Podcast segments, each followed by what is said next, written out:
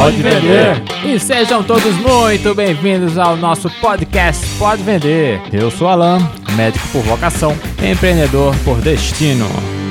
E hoje, no nosso sexto episódio, nós vamos falar sobre um tema que você que está estudando no marketing já deve ter escutado, com o nome de gatilhos mentais. Gatilhos mentais a gente pode escutar como viés cognitivo, alavancas emocionais e até disparo de traumas. Traumas? O que, é que tem a ver traumas com vendas? A psicologia estuda os gatilhos mentais há muito tempo. É daí que ela consegue entender melhor a mente humana e daí atuar. Então entenda que os gatilhos eles podem disparar coisas boas, entusiasmo, alegria, calma, ou coisas negativas, pânico, desânimo, pensamentos negativos, vontade de morrer, ansiedade, sudorese, palpitação. E aí, qual o gatilho que você vai estimular? O que faz as pessoas comprarem um produto ao invés do outro? Será que é um gatilho que botaram lá e deu vontade de comprar? Será que é possível influenciar alguém a tal ponto que ela confia piamente em você só com gatilhos? Confiar eu não diria não, porque confiança não se impõe, se conquista. Mas persuadir alguém a fazer algo com gatilhos, sim. Eu diria que eu posso te dar algumas dicas. Eu já cheguei a ver gatilho tratando-se como se fosse hipnose, não tem nada a ver.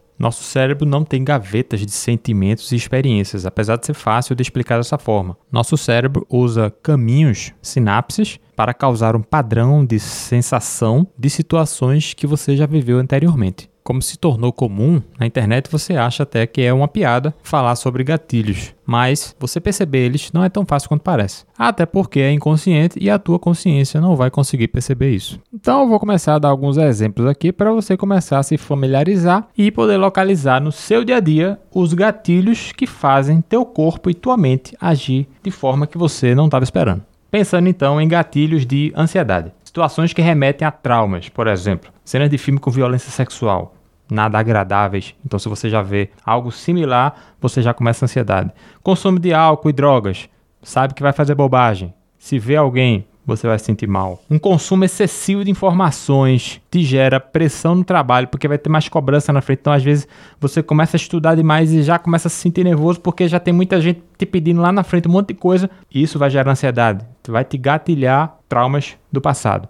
Multidões podem gatilhar traumas do passado. É importante compreender que os gatilhos emocionais disparam ansiedade, variando de pessoa para pessoa. E um dos processos que a gente melhora esses gatilhos a ressignificação. Mas eu acho que eu já estou entrando em parte psicológica demais. Isso é outro podcast. E aqui é podcast de vendas, então vamos falar de gatilhos de vendas. Como é que eu posso gatilhar sensações boas e evitar os gatilhos ruins dos nossos clientes. Só lembrando que eu fico falando de psicologia, neuromarketing, por quê? Porque comportamento, neuromarketing, neurociência tem tudo a ver com vendas. E você, seu dia a dia, as relações com que você faz com o seu cliente, a confiança que você traz com o seu cliente, tem tudo a ver com vendas. Conquiste para vender e não venda para conquistar. Você tem que saber vender, seja seu conhecimento ou sua ideia. Não importa se você for médico, engenheiro, advogado, corretor de imóveis, empresário, líder, você tem que saber vender as suas ideias. Você não vai conseguir nem namorada se você não soubesse vender. Então, Aprenda a vender. Não há dúvidas que o conhecimento em vendas faz você ser mais eficaz e se conectar à mente do teu cliente. E isso a gente aprende quando é bem pequenininho, quando você quer um chocolate e fica com sua mãe, mamãe eu quero chocolate, mamãe eu quero chocolate, mamãe eu quero chocolate, mamãe eu quero para menino. E aí ela vai te dar o chocolate, porque o menino só descansa quando receber o chocolate. E isso sim é vendedor. A venda começa quando você recebe o não.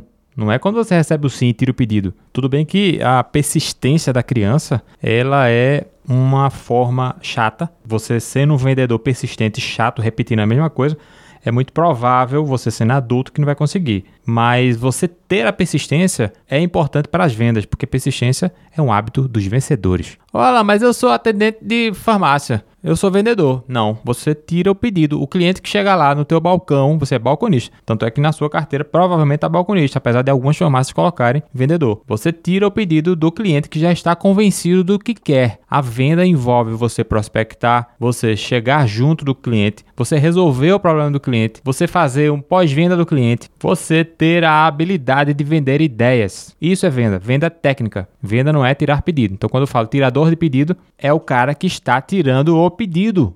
Vender é resolver o problema do seu cliente. Pode vender. Olha, esse assunto ele é bem extenso. e eu acredito que não vamos conseguir dar conta em apenas um episódio falar tudo sobre ele.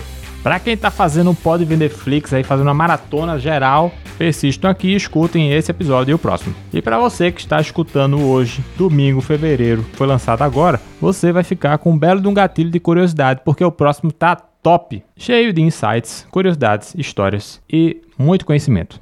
E notem como o gatilho de curiosidade e vários outros te comprometem. Se você emite um gatilho em alguém e você não corresponde o que você prometeu, você está em problemas. Os gatilhos, que são uma das armas de persuasão, quando eles forem mal utilizados para mentiras ou para coisas que não são genuínas, eles são desastrosos. Eu provoquei agora em vocês curiosidade do próximo episódio. Se no próximo episódio não for legal, vocês vão ficar desconfiados quando eu falar isso de novo. Óbvio. Então, já fica a dica que não saiam provocando gatilhos mentirosos, porque isso destrói a sua reputação. Agora vamos pensar nas crianças que têm um cérebro extremamente primitivo e é onde a gente aprende bastante sobre o neuromarketing e o comportamento consumidor e como a gente se molda ao longo do tempo. Imagina você oferecer à sua criança, seu filho, uma barra de chocolate se ele fizer tal ação. Se ele forrar a cama dele durante a semana toda, ele vai ter uma barra de chocolate. Agora experimenta não dar. Agora experimenta novamente fazer a mesma tática de dizer a ele para ele varrer o quintal e você vai dar uma barra de chocolate. É óbvio que você não vai conseguir, pois o cérebro primitivo foi afetado e você não vai mais conseguir ultrapassar essa barreira. Então você não vai conseguir. Os gatilhos quando são mal utilizados, eles queimam tua reputação e você não vai mais conseguir ter um approach, ter uma confiança do teu cliente. Como existem muitos gatilhos, é melhor a gente dividir eles em grupos. Então vamos falar sobre gatilhos de atração. Eu sugiro que você pegue papel e caneta ou abra seu computador aí para começar a anotar o que eu vou falar. Já pegou, né? Pause. Pronto, acabou o pause, que aqui é tudo rápido. São cinco gatilhos que a gente pode colocar nesse grupo: autoridade, reciprocidade, repetição, prova e coerência e compromisso. Imagina que você recebeu no grupo da família, entre tantos bons dias e boa noites, uma notícia de que a banha de porco é um alimento nutritivo e faz bem. Agora imagina essa mesma notícia sendo dada por um médico que você confia e mostrando um artigo onde diz que a banha de porco, além de ser uma gordura saudável, é uma excelente fonte de vitaminas do complexo B e de minerais. Você pode não perceber, mas o fato do médico ser uma autoridade no assunto, ele já dá mais credibilidade à notícia. Portanto, o gatilho da autoridade pode ser utilizado fazendo você parecer ou ser, de fato, uma autoridade. Não é à toa que a Colgate coloca as pessoas com jaleco para fazer as propagandas. Obviamente, depois eles usaram realmente os dentistas para fazer propagandas. Lojas de colchões também fazem a mesma coisa, colocam os vendedores com jaleco. Tá, mas e no meio digital, como é que a gente pode pensar em, em ter autoridade? O número de seguidores em geral, leva a uma certa autoridade. Tem muita gente seguindo o que você fala, você tem uma autoridade, você tem uma influência. O selo azul no Instagram também. O diploma, pós-graduação, mestrado, doutorado, um título vai te dar uma autoridade. Você ter e vender um produto e, sobretudo, ter resultados. Tudo isso vai te fazer ter autoridade no que você fala, no que você diz. Próximo gatilho da reciprocidade, onde devemos retribuir na mesma moeda o que uma pessoa nos deu. A própria expressão obrigado já percebeu a etimologia dela? Eu fico obrigado a te retribuir. Quando você agradece alguém, você está sendo recíproco. Vamos aos exemplos. No mundo digital, os bônus, e-books, vídeos, aulas, e no mundo real, imagina, você foi na padaria, uma padaria maravilhosa portuguesa, e o atendente te deu simplesmente cinco degustações diferentes de pães. Você vai terminar a degustação vai dizer, ah, obrigado, valeu, tchau. Porra, sacanagem, né, marqueteiro? Eu sei que intrinsecamente você vai querer retribuir algo que recebeu. Ainda mais quando os benefícios são notáveis. Daí, o desejo de retribuir é maior ainda. Veja que maravilha que é a reciprocidade.